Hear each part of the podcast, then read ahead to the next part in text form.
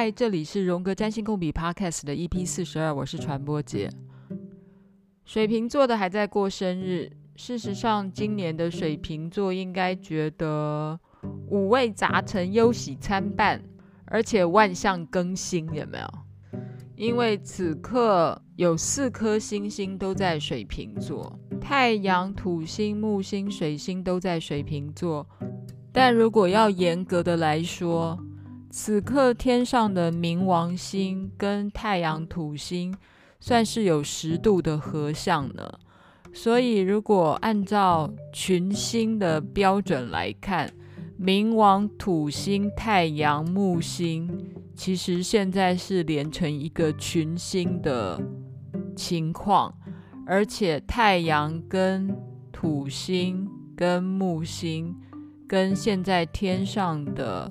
火星跟天王星又有一个九十度的相位，嗯，论危险的话，或要论有些占星师，也许就会搬出今天的新闻作为某一种验证。今天中国出动了二加二加四加六加一的。各式各样的战机跟反潜机，还有什么侦察机，来侵犯台湾西南防空识别区，当然都没有逾越台海中线，听起来情势蛮紧张的。嗯、我们希望今年的这种情势紧张呢，还是让 COVID-19。让比较人道的病毒来为我们消灾好了，我真的非常不希望有战争的发生。一二次世界大战啊，可以死掉一两千万人吧，哈。但至少去年的 COVID-19 大概让地球上死了两百万人。战争的死亡跟病毒的死亡，以目前的人类的文明来看，病毒还是人道许多的。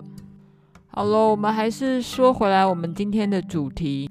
我们今天的主题是星群 Stellion。当天上的行星们一个一个都在合相的时候呢，这时候占星师就会做一个诠释了。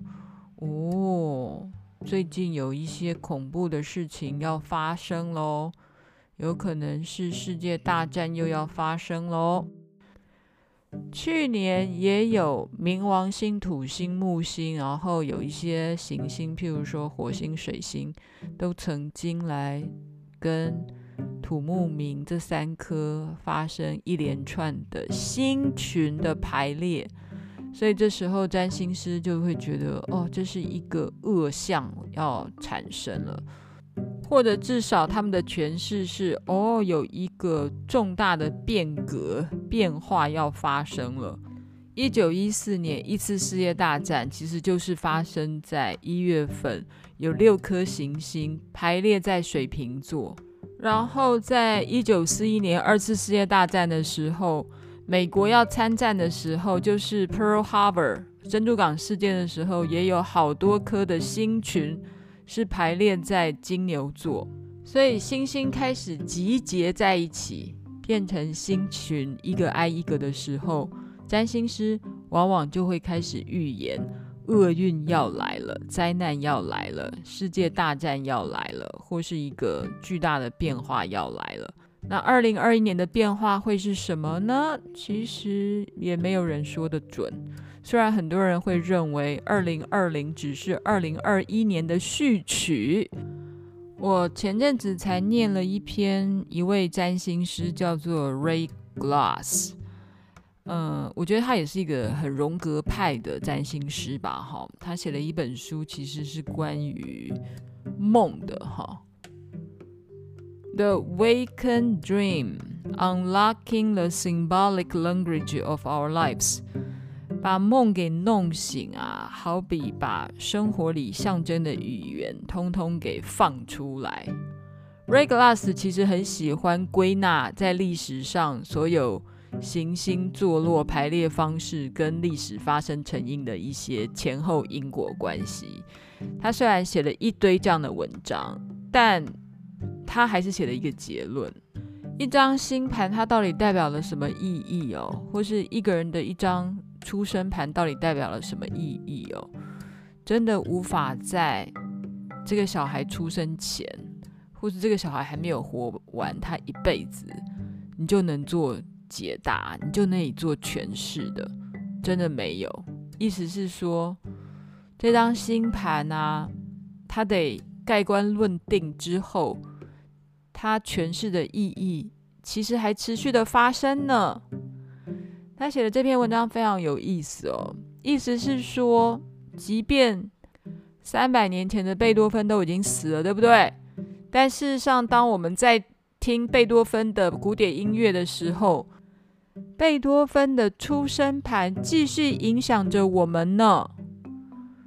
这个意思非常的动态吧？这个的意思超有意思的。我觉得这个东西以后我们有机会继续演绎好了，好吧？我们回到我们今天想要 focus 的话题，叫做 stadium 星群，到底是几颗星星要挤在一起才叫做星群呢？有人说三颗就叫星群，有人说四颗。我是觉得，如果你有三颗星群，三颗行星是合相的情况，你也一起听一听好了。那这些行星要几度之内才叫做合相，或是什么样的情况才可以叫做星群呢？这个合相的定义又回到我们一般的定义了。如果你是发光体的行星，太阳、月亮，十度就算是合相了。那如果你是其他的行星，八度算合相。所以就是说，你有三颗行星，如果它没有太阳跟月亮的话，它们彼此之间相隔八度，那就叫做星群。那如果你有太阳的话，也许你可以再拉大一点到十度，就叫做星群。一张星盘里面如果有三颗以上，譬如说三颗、四颗、五颗、六颗星星挤在同一个星座，或者是前后一两个星座有三五颗星通通挤在一起，那当然是这张盘的一个重点了。谈星群啊，我们再来复习一下什么叫合相好了。合相的意思就是两颗星星坐在一起，在一个三百六十度的大圆桌上面，然后有两个人就是肩并肩的挨在一起或重叠在一起。这样的两个人坐在一起的时候或粘在一起的时候，其实是没有看见彼此的耶。他们是粘在一起，看不到彼此的脸的。你也可以说他们消融在一起、混在一起的感觉，像是你中有我，我中有你。假设你的水星跟太阳合相，其实很多人的水星跟太阳合相，因为水星本来就很靠近太阳，这两颗星很容易合相，所以这种自认为自己非常有理性的人其实不少。所以当一个水星跟太阳合相的人在讲话的时候啊，他会强烈的认同自己的理性，然后这种人在自我表达的时候，也往往靠的是理性跟语言。我的意思是，其实很多人表达自我是靠美貌，或者是美食，或是肢体语言，而不是语言或是智力。但太阳跟水星合相的人在表达自我的时候，其实往往是靠水星的理性的态度或语言的表达，在展现自我，所以合相的人其实是挺主观的。合相这个相位跟数字一是有相关的，意思是说这个圆周三百六十度没有被切成任何的等份嘛，哈，它就是一个三百六十度完整的一个圆，所以它就是一个合一的概念。所以一就可以说是合相的核心意义。一的意义就是母羊座的滋味呀。母羊座有启动、出发，然后主观的意思在里面。呃，苏汤姆金说，合相其实有点像是胎记。这种脸上有胎记的人啊，他除非照镜子，他才会看到那个胎记，不然他根本不知道自己有胎记，也看不到它，也描述不了它。所以长胎记的人非常需要一面镜子来照他。比如说，你有一个伴侣，有个对象，可以把他的胎记照出来。星盘里面有很多合相的人，也许你也可以解读为他很有母羊座的特质，他很自动自发，很固执，然后。自己的主见非常的强烈，那也不是说像这样的人就没有照镜子的能力，就是没有看见自己脸上有胎记的能力。这样的能力往往得在他年长一点之后，或是等他谈了很多次恋爱，或是跟人家有合作关系，有了一些亲密关系的发现的时候，他就有能力看到哦，原来。他是一个比较困难而且复杂的人。苏汤普金在他的呃占星相位研究里面呢，提到日月合相的人啊，很少来寻求占星师或心理治疗师的协助。日月合相代表什么？就是新月 （New Moon），天上你是看不到月亮的。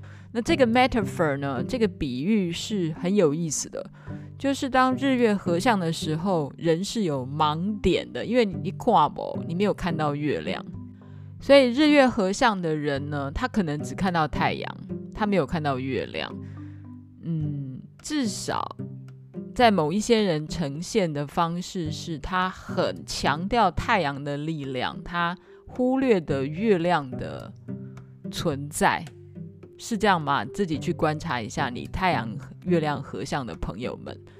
意思是说，呃，日月合相的人呢，他比较自我，他根本不会有什么样的疑惑，想要去找心理咨商师或是占星师。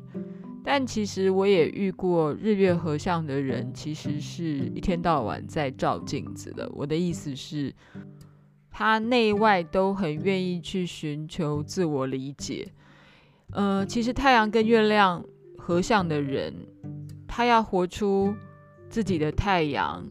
另外一个解释可能是，他得要了解自己的心情、自己的潜意识呢。所以日月合相的人有时候是很好的心理治疗师呢。好，那如果你的星盘里面呢，有三颗以上的行星是挨在一起的，如果你是这样的人的话，其实你的命运应该会比一般人更为复杂，因为你有三个以上的力量是融合在一起的，然后这个融合在一起的方式，它有可能是和谐，有可能是不和谐的，所以你很难分清楚他们之间的关联或是界限在哪里。有的时候他们是不和谐的时候，你会变得更加的痛苦。假设这三颗以上的星群又跟另外一颗行星产生了一个相位，我现在讲的是你的出生盘了。这时候你这一些星群又一直受到了那一颗行星的牵制跟影响，所以解释起来会更加的复杂了。有一位占星师叫做戴安娜·库宁汉，他用 story arc。故事弧来形容有星群的人，这种人就是他的人生里面会不断的重复某一种 pattern，像是重复一种戏剧的模式或连续剧的模式。那这种感受什么时候最深刻呢？就是当流年的行星通过你这些星群的时候，就好像。嗯，这个戏剧模式又一幕一幕的展演在你的生命里面，然后又重新的 repeat 重复一次。那这样的重复对许多人来讲，如果你没有觉察的话呢，它就像是一次一次的梦夜，然后发生在你的生命当中。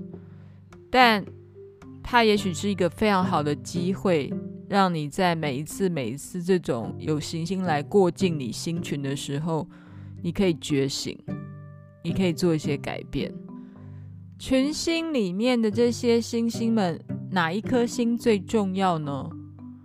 每一个占星师的看法不一样。有一些占星师是认为，看你这些星群坐落在哪一个星座。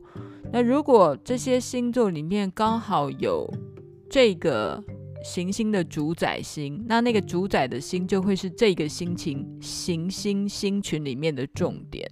但也有占星师认为，这个星群里面的第一个行星跟最后一个行星最重要。我们就拿今天天上的星群为例好了。今天我们拿的星盘哦，是以二零二一年一月二十四台北时间所排出的一张星盘。那今天的行星的星群呢，是以二十四度的摩羯座 Pluto。冥王星为第一颗，它以十度的距离来合向太阳、土星四度的天秤座，然后再合向八度的木星天秤。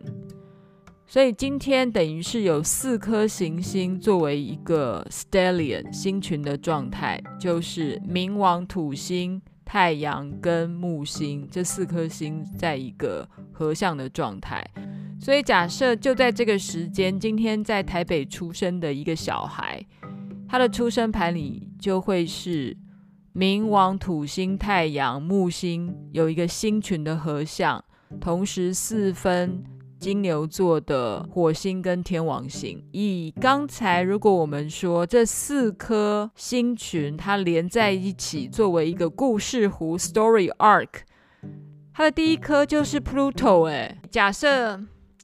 今天出生的一个小孩，他的连星第一颗是一个 Pluto 的情况之下，他的故事弧的第一幕是一个 Pluto，然后它的第二幕会是土星，第三幕会是太阳，第四幕会是木星，这样大概可以有一些想象了。就是说，嗯，它的第一幕如果是 Pluto 的话，听起来还蛮严峻的。或是深沉，然后接下来又是困难的土星，然后接着下来是太阳，但比较听起来比较 happy 的是结束在木星，是一颗幸运的木星，但又不要忘记了，如果是以今天这张的出生盘的话，它的太阳、木星、土星又同时四分相。在金牛座的火星跟天王星，今天出生的这个人，他其实是充满挑战的，或者是他也可能就是一个来改变世界的人呀。我们花一点来时间来理解啊。如果是就今天出生的这个人，他的冥王、土星、太阳跟木星。四颗行星作为一个星群挨在一起，通通合相。其中冥王星作为第一颗星，它是一个外行星，然后又跟社会行星土星，又跟自己命盘里面最重要的太阳，然后社会行星木星合相。第一颗的冥王星是落在了摩羯座。但是它的土星、木星跟太阳都是在宝瓶座。嗯，当连星跨跨越了两个行星的时候，它的确又比通通落在同一个星座又更复杂许多。这个人群星的第一颗是冥王星。然后冥王星落在了摩羯座，摩羯座就是土星的滋味，冥王星是天蝎座的滋味，所以这个人的群星的进场的这个故事的 plotting，这个故事的情节，应该是一个艰苦卓绝的状况，它有可能也是一种死里逃生的状况。毕竟此刻的世界还是笼罩在 COVID-19 的阴影之下，不是吗？但他的太阳、土星跟木星都进入了宝瓶座，宝瓶座其实是天王星的滋味，所以他的第二颗的土星、太阳跟木星，他们都沾上了天王星这种独特的解放的革命的渴望的力量。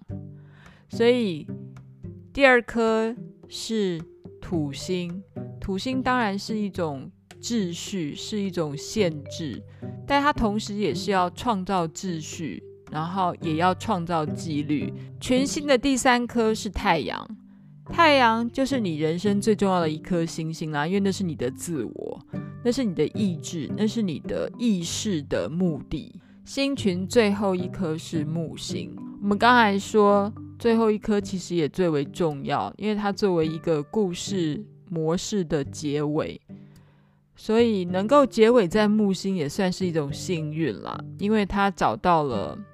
意义跟找到了真理，找到了深远的价值观，然后木星也同时是比较幸运的，比较再来星群要解释的重点就是看落在哪个宫位。以现在我们举的这个例子哦，就今天的行星的坐落的方式为例，就第一颗是冥王星合相土星合相太阳合相木星。这样的情况，如果是坐在第一宫的人，哇，他的出生的那一刻，可能非常的艰苦卓绝呢。就我们刚才讲的，冥王星合相，如果是合相上升点的话，他的母亲把他生下来，可能是历经了一番生死交战呢。第一宫就是我们生下来的环境，生下来的情况。也是我们的身体、外表、个性或总称的自我，所谓的命宫。第一宫，第二宫是个人的财务、财产、生计，或者是价值、价值观。所以，以刚才我们举的这个星群，如果是坐落在第二宫的话，他可能一辈子就会为了关于财产的事情或价值的事情而伤脑筋。第三宫是关于你的手足、亲戚、短程旅行、学习还有沟通。第四宫是你的家庭、父母亲，还有房地产，哈，然后还有所谓的祖先，还有你灵魂根源。所以假设你有一个连心，哈。冥王、土星、太阳、木星是坐落在第四宫的话，你的生活、你的家庭、你的根源，可能也没有太轻松哦，会跟威权有关。可能出身也还不错，也许是一个很厉害的大家族，但是还是会遇到很严重的威权的问题，也许也会搞得自己七荤八素的很难过。第五宫关乎孩子、恋爱、追求幸福，还有创作艺术。冥王、土星、太阳、木星的群星，如果跑到了第五宫，听起来还蛮刺激的。恋爱刺激，创作刺激，小孩子的生活也充满了高低起伏，也挺厉害的。第六宫是所谓的健康、伤害、工作、日常生活、养生、仆人，就是关于仆役宫跟工作宫。明土日木如果来到了这个第六宫的宫位，那你的仆役宫、工作宫就可以大显身手了。第七宫。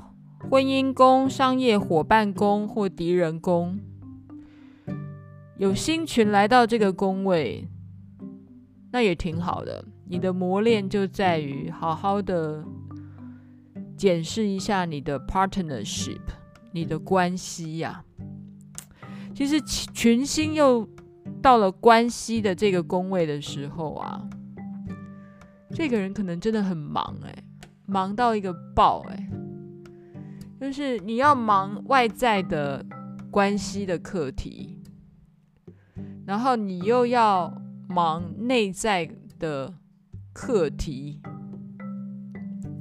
我这边讲的课题可以是两一两种课题，一个是功课的课 lesson，另外一个是主课的课课题。嗯，课题的话当然就是 lesson 了，那课题的话就是，嗯，精神分析里面的课题了，就是你的关系，你跟父母的关系。你跟情人的关系，你跟一个人的关系，还有你跟事物的关系，还有你跟外在事情的关系，尤其是你的星群里面，如果有含着太阳的话，我觉得你的生命有可能会会很渴望要理解自己是谁。因为你会被这些复杂的课题，我讲的是你的自我认同都来自于这些复杂的课题呀。你之所以会是你，是因为你认定了父母怎么看你的那个你，或是你的兄弟姐妹，或是你长大之后的朋友。他们怎么认定的那个你，你可能也会认为那就是真正的你。如果愿意好好自我探索的那种有群星的人，他可能一天到晚都在思考自我到底是什么，然后那个脑子就会往这种。范畴的事情，一直去分辨、去区别，这有时候会挺有乐趣的啦。但有时候可能会变成你一个很大的困扰跟痛苦的来源。回到群星第七宫，关系可以搞到非常复杂，跟非常的深刻，或搞得很混乱，那就是群星的人自己要好好面对的。第八宫。代表的是死亡，还有代表的是别人给的钱、遗产，或是蜕变。第八宫是天蝎座的滋味，所以刚才的星群若落到了这边，好吧，你好好面对你的哲学，面对你的死亡，面对你的转化了。第九宫是长途旅行、高等教育、宗教信仰系统。第九宫是射手座的滋味，如果有这个四颗星落到了第九宫，那也很好。希望你成为哲学家。第十宫是职业、生育跟行动，其实就是外在世界。然后第十宫其实也代表的是威权，因为它是摩羯座的滋味。所以第十宫有时候我们常常会去找母亲。好，那如果刚才这个。星群落到了第十宫，你可能威权问题也非常的严重，或是你在你的工作上好好大放异彩吧。但事实上，很多星群落到了各个宫位，那个宫位可能是你生命中非常要仔细面对或好好面对的困境。诶，如果有一颗星在第十宫，跟有四颗星在第十宫，嗯，你说如果你有四颗在第十宫的话，你就会变成大老板，然后加成嘛？可能未必诶，因为四颗星的能量太复杂了，嗯，很容易搞死你，或任何四颗星跑到任何一宫。可能会在那个范畴里面把你给搞死，大家好好体会。在第十一宫是朋友、事业、社团，或就是外在的社会。第十一宫，这四颗星跑到第十一宫去，嗯，enjoy it。第十二宫，悲伤、苦难、业力、敌人、隐藏的事物。或者是神秘学、通灵、监牢，还有住院变神经病。如果这四颗星跑到第十二宫，你好好修行吧。星群落到了你哪一个宫位，那当然会是你那个宫位的重点了。这个太容易读了，太容易解读了，但解读的方式很难，不容易。我们是依照今天天上的星群做了一个简单的分析，但。真正我们在分析有星群的出生盘的人的时候，真的会依照这个故事弧、这个故事的序幕这样子一一的前进吗？或依序的这样子去展现他人生的故事吗？其实真的是未必耶，因为有星群的人啊，尤其是在年轻的时候，他可能很混乱的。呃，一来他有可能很刚愎自负，他完全不知道自己有问题。但是当他开始发生挫折的时候，他会陷入一种能量的混乱，就课题太多了，就搞不清楚有的时候到底是什么样的因素影响到自己的心情，然后有的时候又觉得自己活得很模糊或活得很多元，然后有的时候又会觉得。自己的能量很复杂，有的时候会觉得自己超有才华的，什么事情都能做；有的时候又觉得自己超假的，因为不同的能量都融在一起，搞不清楚哪一个才是真实的自己。有的时候可能又会觉得自己超会演戏的，然后演得很逼真，但是逼真到你好像觉得。那不是演的，似乎又都是自己。嗯，我只能说有星群的人哦，也许会比没有星群的人过得更多面，或他的性格上在某一些能量会更多面而复杂，或者是困难。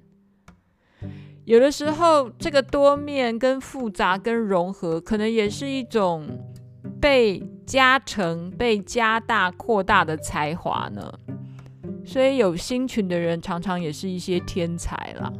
当他发展的好的时候，但有很多人可能是因为能量上太为过为混乱了，反而很意志消沉。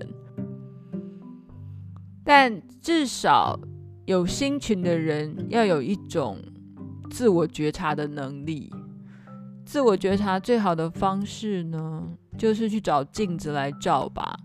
我们之前有说过，找镜子的方式是你好好冷静下来，听听看你的朋友、你的伴侣怎么说的，不然就去找一个治疗师来帮你照镜子吧。星群在水瓶座的人哦，嗯，可能不要忘了，你生命有一个重点。就是你除了参与自己人生的革命之外，可能也帮社会革命一下好了。宝瓶座的滋味啊，天王星的滋味啊，就是好好的追求独立自由，然后追求革新解放真理，然后脱离常轨。做一个真正有开创性的人，做一番真正能够有革命性的事业吧。先这样子喽，大家下次见。批评指教，请上传播姐实验室的脸书。感谢大家。嗯，今天不宜讲太久了，感觉上好像社会很多事情在变化。我要去沉淀一下了，拜拜。